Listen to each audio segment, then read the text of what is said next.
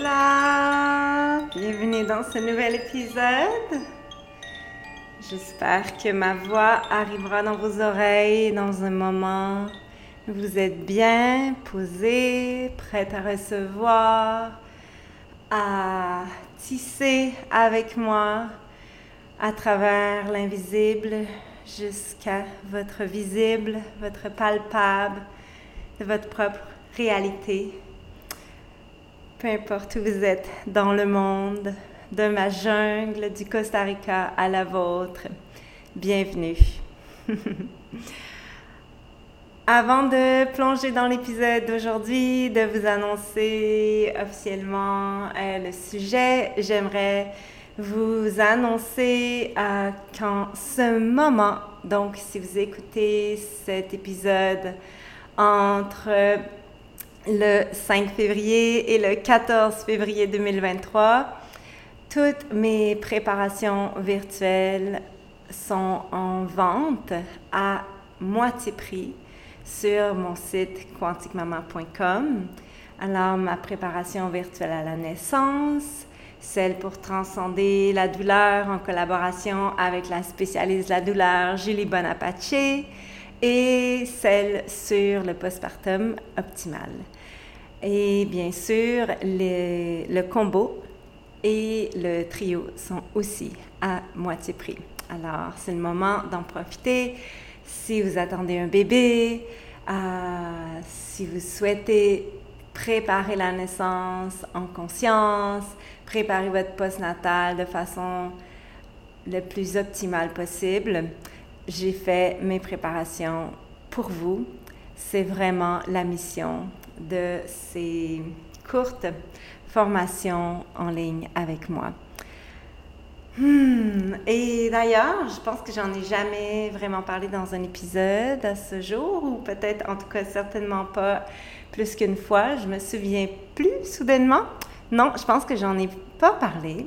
Euh, j'ai, si vous allez sur mon site web euh, et que vous cliquez sur l'onglet Préparation virtuelle, j'ai sorti en décembre dernier une préparation virtuelle euh, pour préparer la naissance en conscience, entièrement gratuite. Euh, c'est environ un petit peu plus d'une heure de vidéo, je pense. Euh, mais en gros, c'est sept vidéos qui sont livrées sur sept jours dans votre boîte courriel. Et j'aborde, j'aborde sept thématiques pour préparer une naissance en conscience. Alors, si vous n'en avez pas déjà profité, je vous invite vraiment à aller la découvrir. Et euh, je pense que c'est aussi une belle porte d'entrée si vous contemplez les prépas virtuels, euh, de commencer avec cette prépa-là qui est entièrement gratuite. Donc, vous allez voir si vous aimez mon approche, si vous aimez ma façon de partager mes connaissances, d'inspirer votre cœur. Et si oui, ben alors là, je vous attends dans mes prépas virtuels dans l'espace membre privé. OK, alors maintenant que j'ai fait ma petite pub du moment de ma promo en cours, euh, je vous annonce le sujet de cet épisode aujourd'hui. Et euh, d'après moi, c'est un épisode qui va être fait en deux parties parce que c'est inspiré d'un billet de blog que j'ai écrit euh, sur mon site quanticmaman.com que j'ai publié en juin 2022 en deux, euh, deux billets. Donc, la partie 1 et la partie 2. Alors, je pense qu'aujourd'hui, on va commencer à explorer les 10 clés de la parentalité proximale dans cet épisode et la semaine prochaine, on va continuer avec la suite.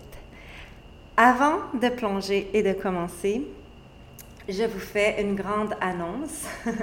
si vous n'êtes pas déjà euh, abonné à mon infolette, euh, ben, peut-être que vous ne le savez pas, alors je vais vous le dire. Et par le fait même, je vous invite à vous abonner à mon infolettre pour apprendre ce genre de primeur avant tout le monde. Euh, donc voilà, je suis prête à le dire au monde entier parce que c'est officiellement officialisé dans toute ma communauté intime et dans toutes les sphères de ma vie. Et je suis prête à le dire vraiment au monde entier via mon podcast. Euh, on revient officiellement vivre au Québec en avril prochain. Alors, on va fermer notre chapitre ici au Costa Rica après presque trois ans et demi à vivre dans la jungle et à, guérir et à grandir et à apprendre, à se transformer humblement. On est arrivé au bout de cette phase 1 de notre grand projet de développement euh, pour Quantique Maman. Et, et bien, c'est fait. tout fait ce qu'on voulait faire dans la phase 1 qui a commencé au départ avec magasiner une terre, trouver une terre, ensuite euh, ouvrir la terre, faire des chemins, trouver où est-ce que on allait avoir des bâtiments un jour, éventuellement faire des plans. Et comme vous le savez si vous écoutez cet épisode depuis un bout, euh, on a dans la dernière année euh, fait la construction des deux premiers bâtiments. Donc euh, la maison plus centrale et la première casita sur la terre. Et, et voilà, ça c'était notre phase 1 qu'on estimait qu'il allait prendre 3 à 4 ans. Ça a pris 3 ans, presque demi. on est super fiers et on est tellement content de, de retourner au Canada euh, et de retourner dans notre maison, de retrouver notre terre natale, d'aller vivre à nouveau proche de notre grande fille qui est encore jeune et dont on s'ennuie tellement. Euh, ça feel tellement, tellement aligné. Euh, je sais qu'on va vivre un petit deuil quand on va arriver, mais en même temps, on est tellement prêt. Et c'est pas la fin. C'est pas, euh, c'est pas parce que notre projet est un échec. Au contraire, c'est mission accomplie. La phase 1, check. Maintenant, on retourne au Québec euh, on pense pour au moins 2-3 ans. Euh, on verra. On verra ce que la vie veut. Il n'y a rien qui est jamais pour toujours, anyway. Et, et on va revenir un jour pour la phase 2 du projet. Et, et, ça va être aligné à ce moment-là, à nouveau, dans ce sens. Alors, ça, c'est ma lucidité de ce début d'année.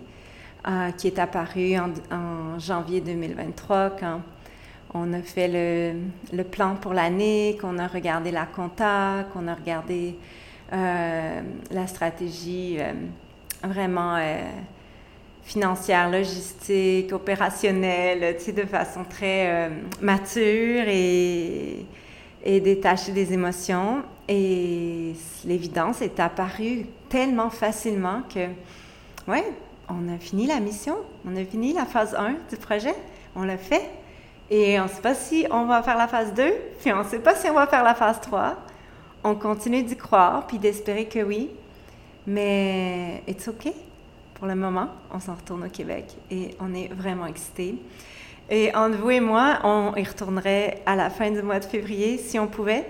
Mais j'ai une dernière cliente qui attend un bébé en mars. Euh, et, bien sûr, je vais honorer mon engagement. Alors, euh, on va faire février-mars et dès début avril, on prend l'avion, on a acheté nos billets et voilà, on va louer notre belle grande maison dans la jungle et ça va être un nouveau chapitre qui commence. C'est vraiment cool. Bon, allez, on y va. Je vais plonger dans le sujet d'aujourd'hui les 10 clés de la parentalité proximale. Et ça va être la partie 1 aujourd'hui. Et la semaine prochaine, partie 2. Donc, je prendre une petite gorgée d'eau et je me lance. Hmm, allons-y. Laissez-moi vous parler d'un concept qui a changé ma vie de mère et j'oserais dire qu'il a aussi changé la vie de père de mon Martin. et qui a assis mon instinct maternel sur un trône de certitude. J'ai nommé la parentalité proximale. Honnêtement, il m'aurait fallu cinq grossesses, quatre enfants pour découvrir et vraiment comprendre de façon euh, aussi scientifique ce concept qu'il n'y a rien de nouveau en fait, puisque c'est en soi ce qui a assuré la survie de notre humanité depuis plus de 3000 ans. La parentalité proximale, ça se fait de plus en plus entendre depuis quelques années. On en parle beaucoup, parentalité proximale, euh, parentalité bienveillante, euh, parentalité consciente, les enfants euh, de, la New Earth, c'est tout relié à ces enseignements qui sont en quelque sorte les, les premiers fondements de ces approches parentales, donc la parentalité proximale. Après 5000 ans de patriarcat qui nous précède et qui explique sans équivoque la source du déclin de l'instinct humain, de l'intuition, de, cette capacité à guérir comme des sorcières qu'on est capable d'être, eh bien, on a tout à, gagner en choisissant la parentalité proximale quand il s'agit de prendre soin et d'élever les petits humains du futur. Je vous raconte un peu mon histoire avec la parentalité proximale. Je vais vous dévoiler 10, clés dans cet épisode et la prochaine qui vont changer votre façon d'approcher et de vivre la parentalité. Mais avant de plonger dans chacune d'elles, j'aimerais vous raconter ma propre histoire de comment j'ai découvert la parentalité proximale. Je suis devenue maman à 21 ans, tout frais. J'étais la première de toutes mes amies qui avait un enfant. Euh, et donc, j'ai commencé à marcher ce chemin de façon bien naïve et innocente. J'ai eu la chance de vivre un enfantement à terme d'un bébé en santé, mon Sévan. Une naissance rapide, naturelle, de jour, entre midi et 5 heures, sans déchirure ni complications même, je vous dirais, entre midi de la première contraction et 4 heures à la naissance du placenta. Donc, la totale, quoi. Mon postnatal a été aussi facile et intuitif. Bien obstiné que j'ai toujours été, j'ai tout fait à ma façon, sans écouter les nombreux conseils dont on me bombardait parce que, soi-disant, j'étais une jeune mère et que je savais rien. Une fois de plus, ma nature têtue m'a servi. Et aujourd'hui, avec le recul, je sais que j'ai assez bien navigué ma jeune maternité. J'ai allaité sans me poser de questions pendant 30 mois. J'ai dormi avec mon fils aussi longtemps et aussi souvent qu'il en avait besoin, jusqu'à ses 5 ans.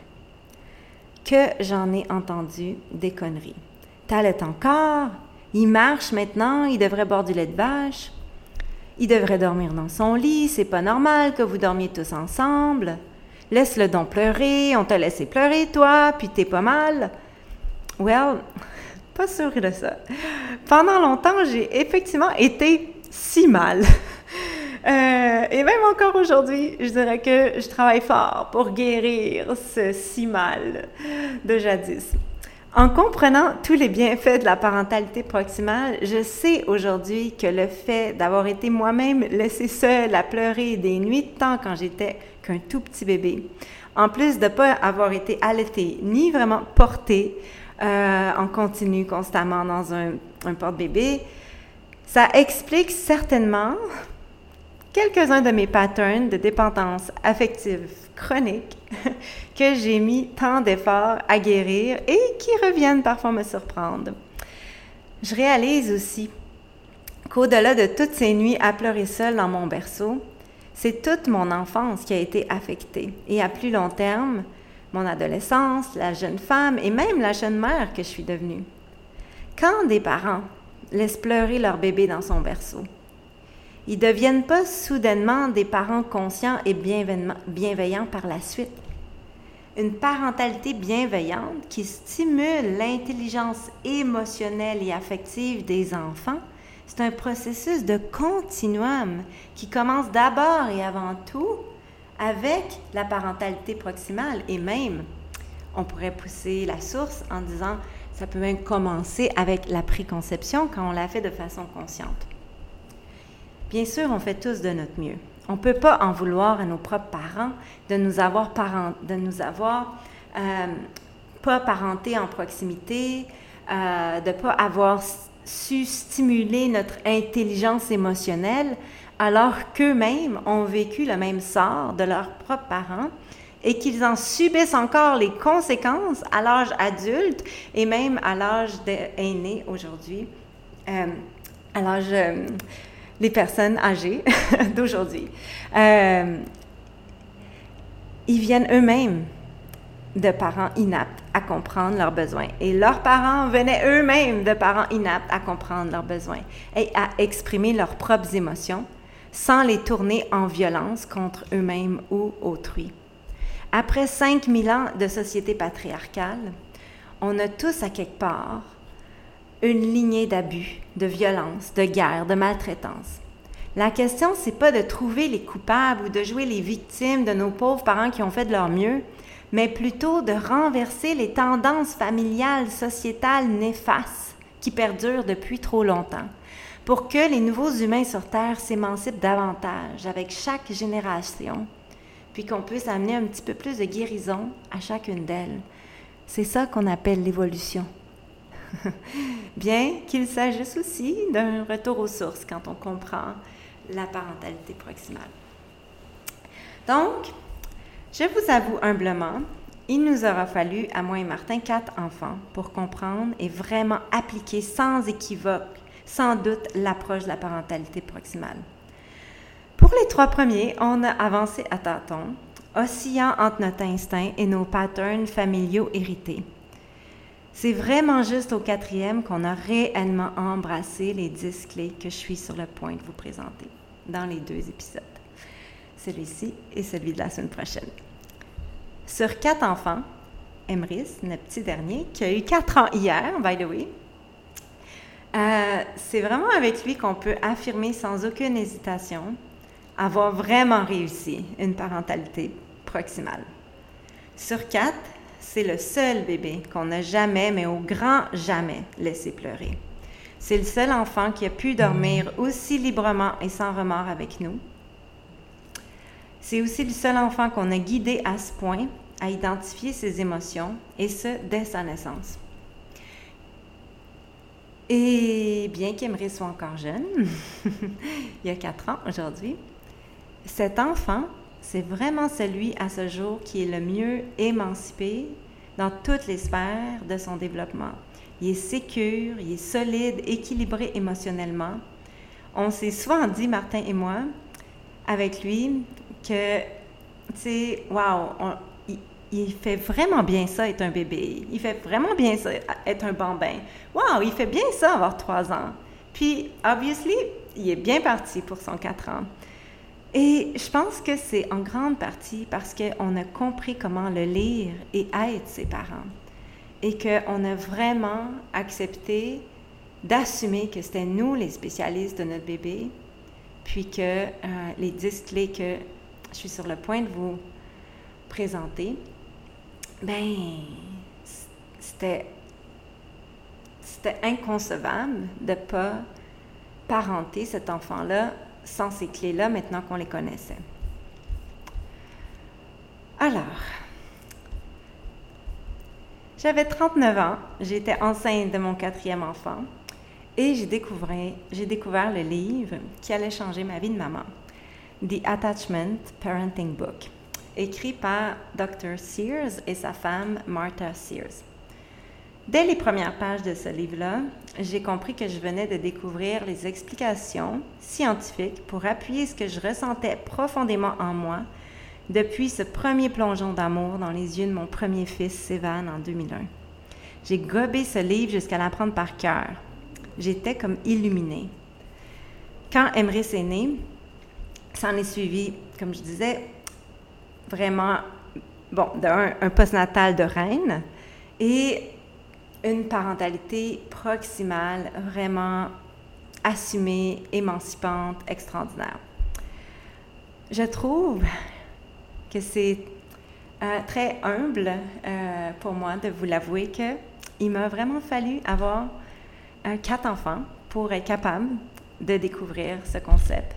Puis d'écrire ce billet sur mon blog, de vous faire cet épisode, de, pondre ma préparation pour un post natal optimal, ma préparation virtuelle, où j'ai tout un module où j'explique en détail, euh, vraiment comme avec les visuels de chaque clé, euh, comment mettre en pratique ces clés-là. Donc, bien sûr, aujourd'hui dans l'épisode, je vais aller dans les grandes lignes, mais si ça vous parle, cet épisode, et la prochaine, je vous encourage vraiment à vous procurer ma préparation virtuelle pour un post-natal optimal.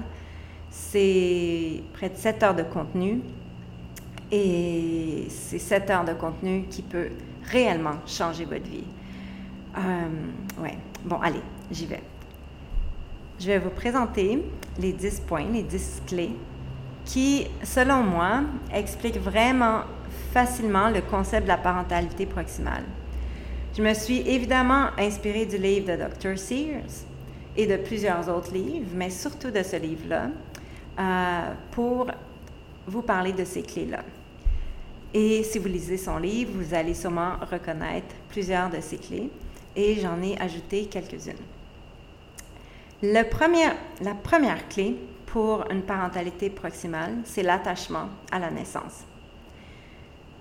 Ce tout premier point, c'est la base du nouveau paradigme de naissance de la famille, où les femmes enfants dans leur plein potentiel et puissance et où les bébés naissent en étant respectés.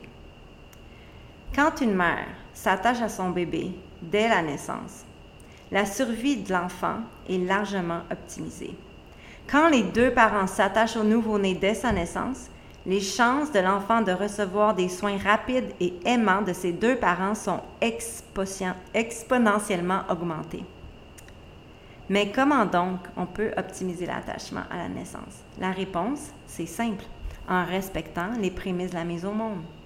Quand une personne enfante, en étant respectée dans sa puissance, dans sa capacité de mettre au monde son enfant, les chances qu'elle s'émancipe dans son nouveau rôle de mère sont quasi assurées.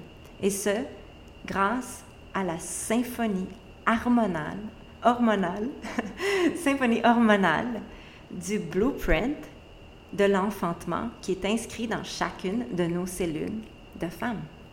Quand une femme enfante dans son plein pouvoir, sans avoir à se battre ni à argumenter pour que son instinct soit respecté, elle le fait dans une telle abondance d'ocytocine, l'hormone de l'amour, que l'attachement à la naissance avec son nouveau-né se fait spontanément.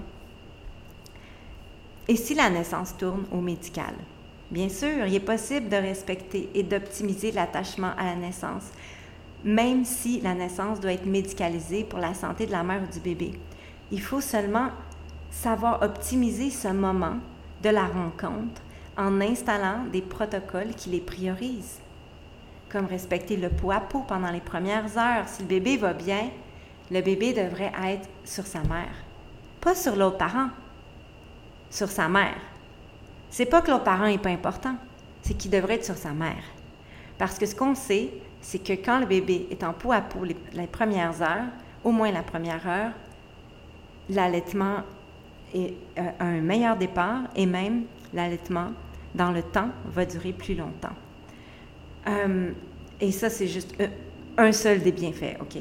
Donc, respecter l'intimité de la, nouvelle famille, même si l'enfantement a eu lieu en milieu médical pour des raisons soit par choix ou justifiées pour la santé de la mère du bébé, mais si le bébé va bien, maman va bien, il ne devrait pas être séparé. On ne devrait pas avoir à peser le bébé, faire des, euh, des soins, euh, lui donner un bain avant plusieurs heures après la naissance.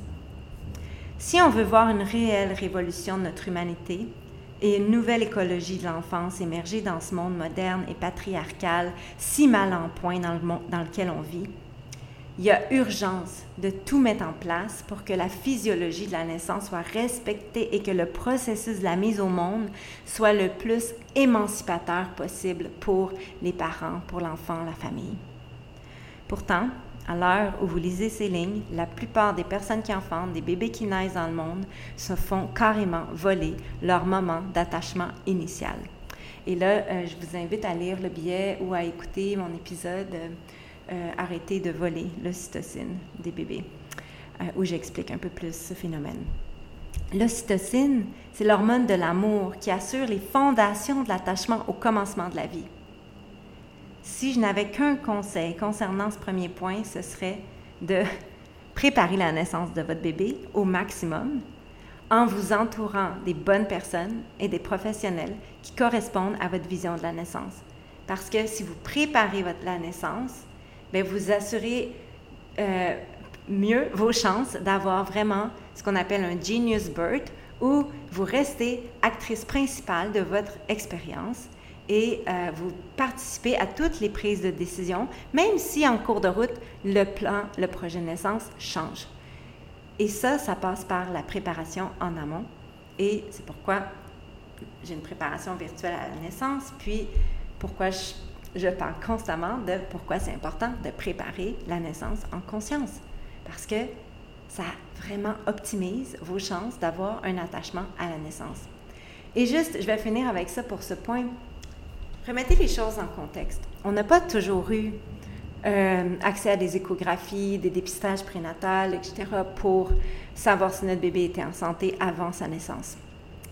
Et, et jadis, ben, ça arrivait que les mères enfantaient, puis le bébé naissait, puis il y avait juste un bras, ou il y avait juste une main, ou il y avait euh, juste une jambe, ou il était trisomique, euh, ou peut-être qu'il y avait une malformation, puis qu'il allait mourir dans les premiers mois, les premières années de sa vie.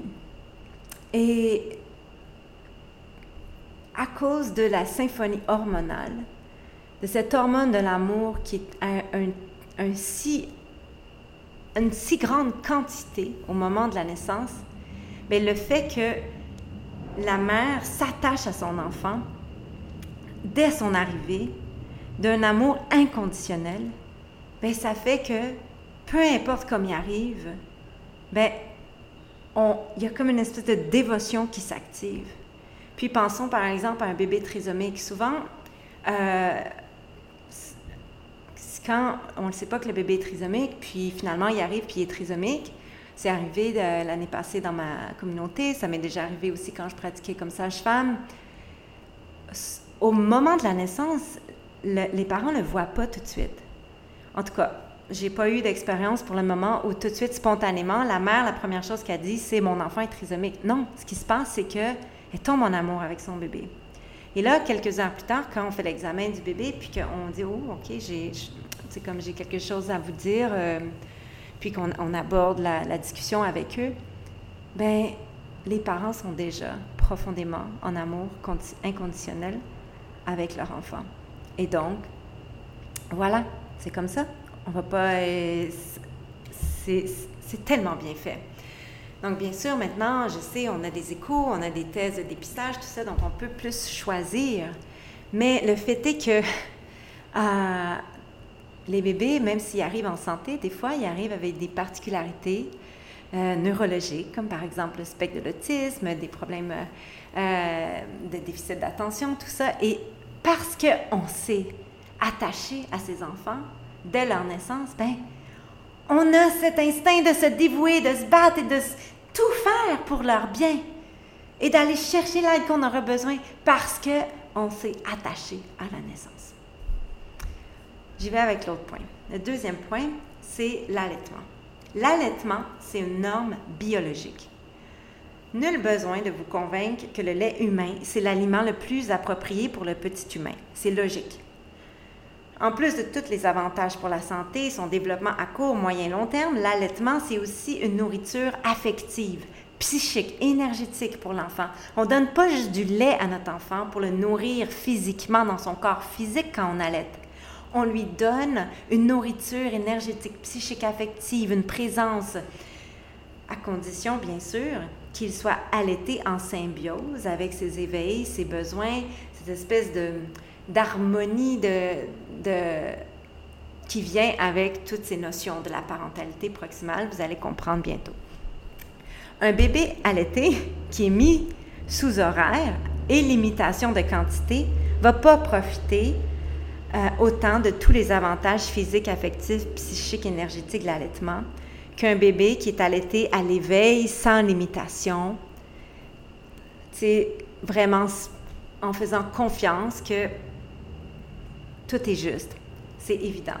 Je vous invite à, réécouter ou à écouter l'épisode, euh, comment, je vais essayer de trouver le numéro, euh, l'épisode 35, euh, La perte et la prise de poids du nouveau-né en postnatal, où je parle des besoins de l'allaitement à l'éveil pour chez les nouveau-nés. OK, je continue. Dans la parentalité proximale, l'allaitement est un acte simple, spontané, non réfléchi, profondément instinctif et qui évolue avec l'enfant qui grandit. L'Organisation mondiale de la santé recommande d'allaiter exclusivement jusqu'à six mois de vie, où l'enfant commence alors à manger, puis jusqu'à au moins deux ans.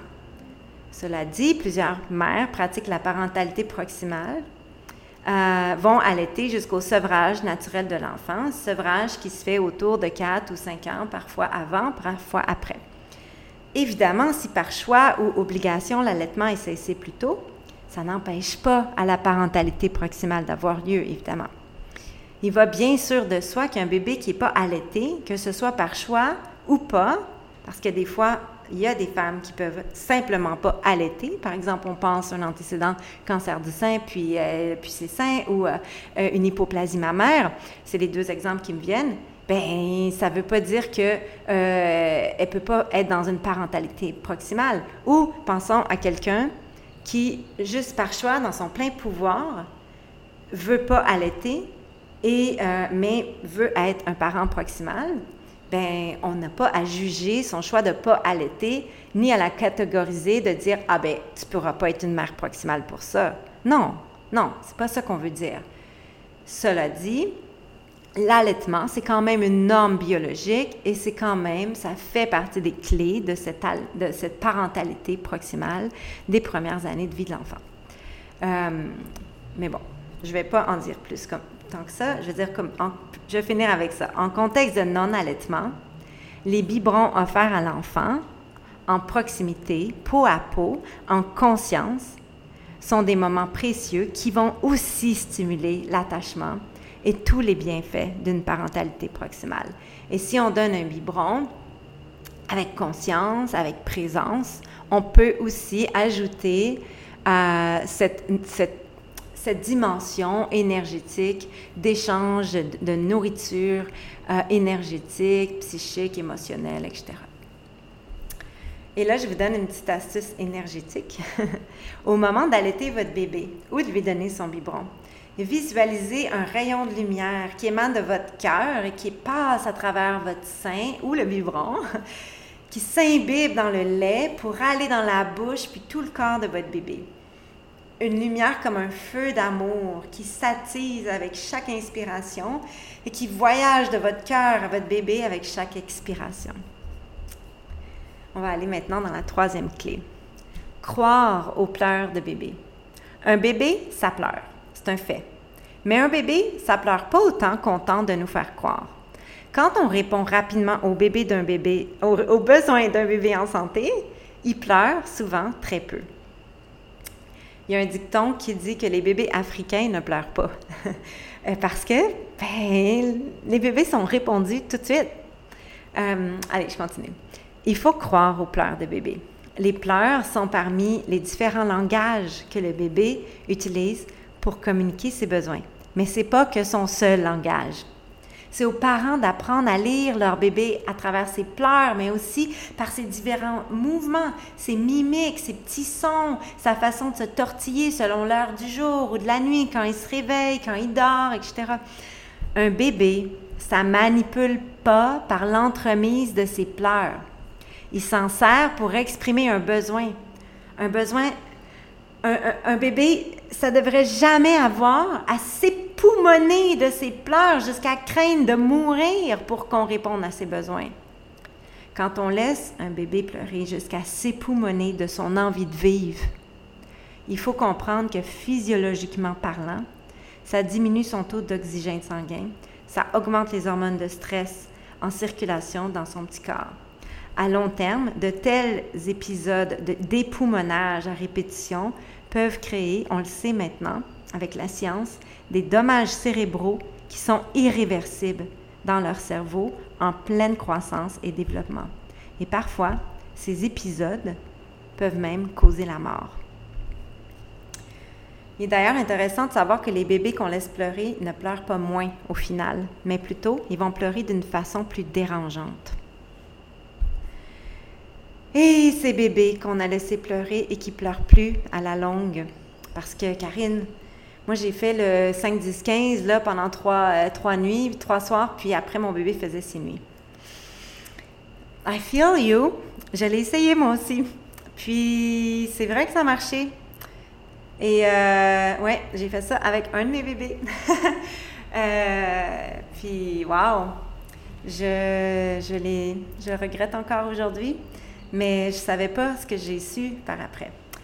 Well, ces bébés qui ont tellement pleuré sans qu'on réponde à leurs besoins, qui ont imprégné dans leur subconscient, que peu importe les pleurs qu'ils vont faire, on ne va pas répondre à leurs besoins. Donc, entre s'époumoner jusqu'à peut-être mourir, ils choisissent de se dissocier de la légitimité de leurs besoins par instinct de survie. La résilience sous une autre forme, bref. Puis là, je mets en guillemets, Allô, la future génération d'adultes insécures, dépendants affectifs et à faible intelligence émotionnelle. Ça vous dit quelque chose? Bref, c'est pas compliqué. Un bébé, ça pleure et si on apprend à le lire et qu'on répond à ses besoins, il va pleurer très peu. Puisqu'il n'y aurait pas à bouger son corps, en fait, il y aura juste à bouger son corps d'une telle ou telle façon, à faire tel petit bruit, parce qu'il sait que vous allez comprendre, puis que vous allez répondre à son besoin. Créer un environnement favorable pour limiter les pleurs, c'est important.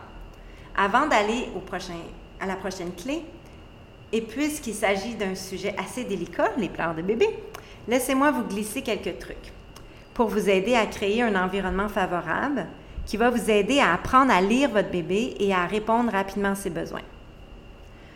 Offrez-lui un environnement qui diminue le besoin de pleurer de votre bébé en mettant en place toutes les clés de la parentalité proximale, comme on parle euh, dans cet épisode et le prochain. Allaitement précoce, euh, cododo, portage, euh, on va parler d'hygiène naturelle infantile si ça vous tente. On va parler de, vous allez voir, on va, toutes les voir. Bref, mettez en place un environnement de parentalité proximale. Approchez les pleurs de votre bébé plutôt comme un moyen de communication que de, vous manipuler. Quand vous répondez aux pleurs de votre bébé, faites-le en lui faisant sentir que vous entendez son besoin et que vous souhaitez y répondre. Parlez-lui calmement. Je vois que tu as faim, bébé. Tiens, voilà ton lait. Euh, je vois que tu as fait caca.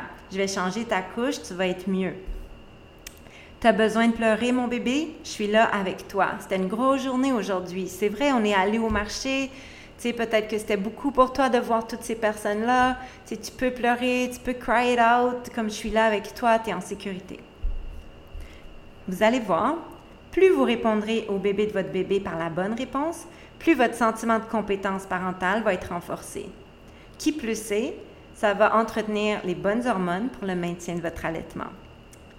Apprenez à lire les signes précurseurs des pleurs de votre bébé. Sachez que si un bébé pleure, c'est qu'il a atteint le pic de son anxiété par rapport à son besoin. Il est donc primordial d'apprendre vite à lire les signes précurseurs des pleurs de votre bébé, comme son expression faciale, anxieuse, ses mouvements de, bras, ses tortillements de son corps, la tête qui bouge d'un bord à l'autre, quand il liche ses lèvres avec sa langue. Répondez le plus rapidement possible aux pleurs de votre bébé. Les études ont démontré que les bébés à qui on répond rapidement vont moins pleurer. C'est tellement logique. Quand bébé pleure, approchez votre bébé en restant calme et positif. Ça va modeler une réponse positive plus rapidement. Un maman est là avec le sourire, un visage calme. Je suis là, mon bébé, je vais m'occuper de toi, versus un Maman est là, maman est là, je, suis là, je suis là, je vais trouver ce que t'as, puis euh, ça va aller, ça va aller. Ça, c'est pas pareil. Ça, c'est un visage anxieux, insécure, un ton de voix qui n'est pas sécurisant. ça va pas du tout donner le même sentiment de sécurité à votre bébé. Donc, restez calme devant les, les, pleurs de votre bébé. Euh, je vais juste le dire vite, vite ici, puis après, je vais aller à l'autre clé. Mais dans, dans ma vidéo, euh, j'ai toute une vidéo sur ça dans, dans, dans ma préparation pour un postnatal optimal, dans le module sur la parentalité proximale. Et je veux juste le dire parce qu'on on parle des pleurs, mais j'en parle davantage et j'explique davantage pourquoi c'est important de le dire dans ma prépa, mais là, je ne vais pas le faire. Juste ajouter ça avant d'aller à l'autre clé. Ne secouez jamais votre bébé qui pleure, OK? Il faut jamais, jamais, jamais secouer un bébé. Euh, quand un bébé pleure, puis que vous n'arrivez pas à trouver ce qu'il y a, puis que vous sentez en vous monter une anxiété, une panique, la meilleure chose que vous pouvez faire, c'est de mettre votre bébé en sécurité, de le déposer, de le donner à quelqu'un d'autre s'il y a quelqu'un qui peut vous supporter, super. Mais si vous êtes seul, déposez votre bébé, même si votre bébé pleure, allez prendre de l'air, pas trop loin, allez appeler de l'aide, allez euh, vous mettre de l'eau dans le visage, allez crier dehors, faire ce que vous avez à faire, crier dans un oreiller, juste sortir cette colère-là. Éloignez-vous de votre bébé. Parce que le, phénomène des bébés secoués, c'est rare, mais ça arrive pour vrai. Et c'est pas vrai que ça arrive juste aux parents euh, héroïnomanes, euh, alcooliques, drogués, etc. Ça arrive aux parents ordinaires, comme vous et moi.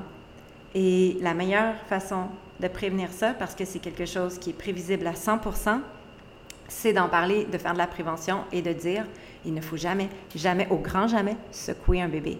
Si à un moment donné, tu sens que tu as tout essayé, puis que tu es, fatigué, tu n'en peux plus, tu as, de l'anxiété, tu as comme le démon qui monte en toi, dépose ton bébé, puis va te ressaisir. Bon, allez, je vais m'arrêter ici, mais j'avais vraiment besoin de vous le dire. Euh, pour moi, c'est un sujet qui me touche énormément. Dans ma pratique au fil de ma carrière, j'y ai eu deux bébés qui ont été secoués et euh, qui sont malheureusement décédés. Donc, euh, c'est des phénomènes qui sont réels. Et, et voilà, c'est moi, c'est un sujet qui me touche énormément. Donc, oui, j'en parle. j'en parle et j'en parle beaucoup maintenant. Euh, voilà. OK. Le coup de dos, c'est la prochaine clé. S'il y a bien deux choses que vous ne pouvez pas contrôler chez votre bébé, c'est sa faim et son sommeil. Et là, je vous ramène encore à l'épisode, euh, je pense que c'était l'épisode 35, où, euh, oui, c'est ça, la perte de poids, la, la, perte et la prise de poids du nouveau-né en postnatal où je parle de l'allaitement à l'éveil. Donc, vous ne pouvez pas contrôler la faim ni le sommeil de votre bébé. Mais cela dit, vous pouvez mettre en place des conditions optimales pour l'allaitement et pour votre sommeil. Et le coup de dos est une de ces conditions. Le coup de dos, c'est l'histoire de l'humanité.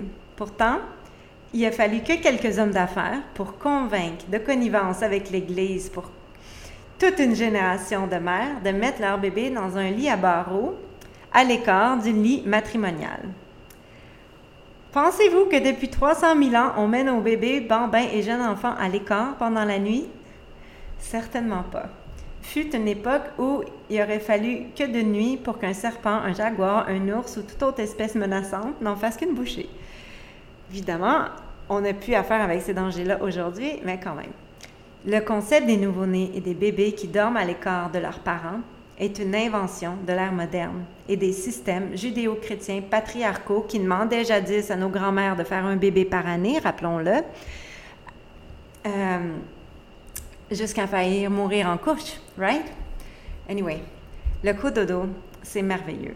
Et non seulement c'est la pratique la plus sécuritaire pour l'enfant quand c'est bien fait, c'est aussi la plus facilitante pour que la mère allaite euh, et qu'elle soit pas trop fatiguée sur le long terme à condition, bien sûr, de le faire comme il faut. Et là, j'entends déjà plusieurs d'entre vous qui se disent Ah, mais euh, on m'a dit que le coup de dos, ça faisait mourir les bébés, que je vais l'écraser, blabla. Vous avez peur de la mort subite du nourrisson? Avec raison, c'est terrible. Euh, on vous a dit que si vous dormez avec votre bébé, vous allez rouler dessus, le tuer. Moi aussi, on m'a dit ça. Seulement, il y a des nuances à cela. Et laissez-moi vous les expliquer. Si la mort subite du nourrisson reste un mystère, on commence à comprendre qu'elle serait probablement liée à une immaturité de la régulation respiratoire du nouveau-né quand il est en période de sommeil profond pour une période prolongée. C'est une hypothèse qu'on a et ça fait quand même du sens. Parce que les, bébés ont un système nerveux qui n'est pas, qui, pas du tout mature encore. Donc, euh, c'est tout quelque chose qui évolue pendant les premières années. Or, ce que le code de dos nous a montré, c'est qu'un bébé qui dort avec sa mère va réguler sa respiration avec celle de sa mère et qu'il va avoir des phases de sommeil plus courtes. Il va donc se réveiller plus souvent, en effet. Pura vida. On va en parler la semaine prochaine dans la deuxième partie euh, de ce sujet. À savoir aussi que quand une mère allait, elle sécrète des hormones qui non seulement lui permettent d'être plus résistante au manque de sommeil, mais aussi, grâce à ces hormones, elle va développer une vigilance de son bébé même quand elle dort. Si vous avez déjà allaité un bébé la nuit, vous savez, à un moment donné, on vient qu'on se réveille, avant même que notre bébé soit réveillé, puis que là, on, commence à le voir bouger, puis là, allez, on l'amène, puis il boit. Le coup de dos semble donc être protecteur de la mort subite du nourrisson. Qui plus est, c'est tellement plus simple de dormir avec son bébé. L'allaiter couché, les yeux fermés, sans calculer le temps, sans savoir l'heure, sans se poser de questions, parce que de toute façon, c'est la nuit, qu'on est dans notre lit, collé avec notre bébé et que la vie est belle. Le coup de dos, c'est facilitant. Moi, je le vois aussi comme une pratique qui est préventive de la dépression postnatale, qui est préventive des crises conjugales, parce que euh, la mère est moins fatiguée sur le long terme, le partenaire dort mieux parce que la mère dort mieux, parce qu'elle se lève moins la nuit, elle fait moins d'insomnie parce qu'elle est plus capable de s'endormir, etc., etc. Donc, c'est vraiment une... Euh, pour moi, ça fait partie de l'homéostasie optimale d'un postnatal optimal. Voici un résumé des points importants pour pratiquer le cododo sécuritaire. Parce que c'est vrai, il y a des bébés qui sont déjà morts en cododo. Mais la plupart du temps, c'est qu'il y a un ou plusieurs de ces points que je vais vous dire qui n'étaient pas euh, respectés. Et juste vous dire, moi, j'ai, ça fait 20 euh, plus années là, que j'accompagne des, familles, j'ai rencontré des milliers de familles et euh, j'ai entendu une seule fois une histoire de mort subite avec un coup de dos. Et c'est parce qu'il y avait plusieurs de ces points-là qui n'étaient pas respectés, dont le fait que la mère était malheureusement intoxiquée. Euh, alors, c'est très dramatique. Mais, euh, mais toutes les autres milliers de familles que j'ai rencontrées qui pratiquaient le coup de dos ont toujours eu des belles histoires parce que c'était pratiqué comme il faut. Donc, il y a vraiment une déconstruction à faire avec ça. Et je pense qu'on est juste au début de la déconstruction de ça. Et je suis vraiment euh, contente de faire partie de ces actrices qui en parlent, qui n'ont pas peur d'en parler et euh, qui même le prônent et l'encouragent. À condition de respecter les points suivants. Évitez la pratique de coups de dos si vous êtes fumeuse, fumeur, que vous consommez des drogues, de l'alcool ou des médicaments qui ont un impact sur votre sommeil. Le coup de dos serait moins sécuritaire si vous n'allaitez pas votre bébé. Certains experts déconseillent même le coup de dos si le, bébé n'est pas allaité, à cause de ces hormones de la vigilance qui sont là quand on allaite. Le coup de dos n'est pas conseillé avec la nounou, puisqu'elle n'a pas les mêmes hormones, euh, ni la même vigilance que ses parents proximaux. Évitez le coup de dos avec les frères et sœurs avant que bébé ait au moins 9 mois, Idéalement, placez le matelas directement au sol pour éviter les séquelles d'une chute probable au bas du lit. Si le lit est haut, collez-le au mur ou installez une barrière pour vraiment vous assurer qu'il n'y a pas d'option de chute possible. Et si vous collez le lit au mur, assurez-vous qu'il n'y a pas un espace entre le mur et le matelas où le bébé pourrait tomber dans la craque. Évitez les surfaces molles éviter de porter des parfums ou de dormir avec des odeurs prononcées. Donc, pas d'huile essentielle, pas de, crème euh, pour les muscles super euh, forte euh, pour relâcher les, douleurs musculaires, etc. juste des odeurs naturelles de votre corps. Coucher bébé sur le dos. Bien sûr, il va se tourner de lui-même sur le côté ou le ventre. Ça, ça, ça va. Mais, mais commencez la nuit en le couchant sur le dos. Habillez bébé adéquatement, pas trop chaud ni trop froid. Mettez jamais un oreiller sur la tête du bébé. Bébé devrait être couvert avec sa propre couverture, pas la vôtre, parce que ça risque d'aller sur sa tête. Toujours mettre le bébé du côté de maman et non entre les deux parents, parce que l'autre parent n'a pas les mêmes hormones de vigilance. Et si vous avez les cheveux très longs, attachez-les. Donc ça, c'est mes conseils pour un cododo sécuritaire. Je vais passer à la dernière clé pour aujourd'hui, le portage. On porte nos bébés 10 lunes à l'intérieur de nous et on devrait en faire tout autant une fois qu'ils sont à l'extérieur. Il n'y a que des avantages à porter bébé et ce, tant pour son développement moteur que son intelligence émotionnelle à long terme. Les bébés portés pleurent moins, sont plus calmes, plus sociables à long terme. Le fait d'être porté stimule leur système vestibulaire, situé dans l'oreille interne, responsable de l'équilibre de la réaction anticipée du regard en lien avec son environnement. Donc, on a trouvé que les bébés portés étaient plus habiles physiquement. Et euh, moi, j'ai porté tous mes bébés, vraiment beaucoup, mais Emrys, on l'a porté next level porté. Et là, quand je vous parle du portage, je veux juste, je tiens à vous le dire, vous avez le droit d'aller faire pipi ou d'aller à la selle sans porter votre bébé. Vous pouvez déposer votre bébé. Il y a aussi une clé là-dedans où est-ce qu'il faut savoir déposer son bébé, organiser sa maison pour avoir des petites stations où je peux déposer mon bébé si j'ai besoin de m'occuper d'un autre enfant ou si j'ai besoin de bouger un chaudron d'eau bouillante euh, ou euh, si j'ai un peu mal au dos parce que ça fait euh, deux heures que je le porte, puis il dort, puis tu sais, comme c'est important de savoir aussi poser son bébé. Mais tout ça pour dire que Emrys, on l'a porté next level, Martin et moi, et euh, effectivement, c'est notre enfant qui est le plus, qui était le plus habile euh, physiquement euh, au niveau moteur, rapidement. donc, en tout cas, moi, ça me parlait quand j'ai appris ça. Ben, en fait, j'ai appris ça et après, j'ai vu comment il se développait, puis j'étais comme, ouais, ça, c'est notre paye, c'est notre paye pour l'avoir porté autant. En plus d'assurer un développement optimal de votre bébé, le porter va faciliter votre réponse rapide à ses besoins, puisqu'il va être en proximité avec vous. Porter votre bébé vous donnera même des ailes parce que ça vous libère les bras et que vous pouvez voir vos obligations tout en restant en proximité avec votre enfant. Et honnêtement, moi, euh, je trouvais que porter mon bébé, ça le protégeait des, autres enfants. Bon, bien sûr, euh, mes, autres, mes deux grands étaient grands, mais Emma était petite et Emma a une, une neurodiversité qui fait que parfois ça peut être euh, menaçant pour euh, un bébé. Donc, j'avais ce sentiment de, de, vraiment protéger mon bébé, quand, quand je, le portais en plus. portez votre bébé au maximum, donc.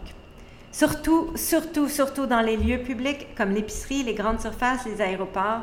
Il n'y a rien de plus insécurisant pour un petit bébé que de se retrouver dans une poussette exposée à autant de vide et de gens de façon comme inattendue. La poussette, ça peut attendre plus tard, quand votre bébé sera rendu trop lourd pour être porté en continu. Investissez d'abord dans des bons porte-bébés comme un sling, un porte-bébé évolutif. Moi, je recommande toujours un sling pour commencer, puis euh, le porte-bébé Ergo Baby j'ai essayé toutes les marques et je reviens toujours à Ergo Baby. Donc, je vous le dis, c'est ma marque euh, préférée.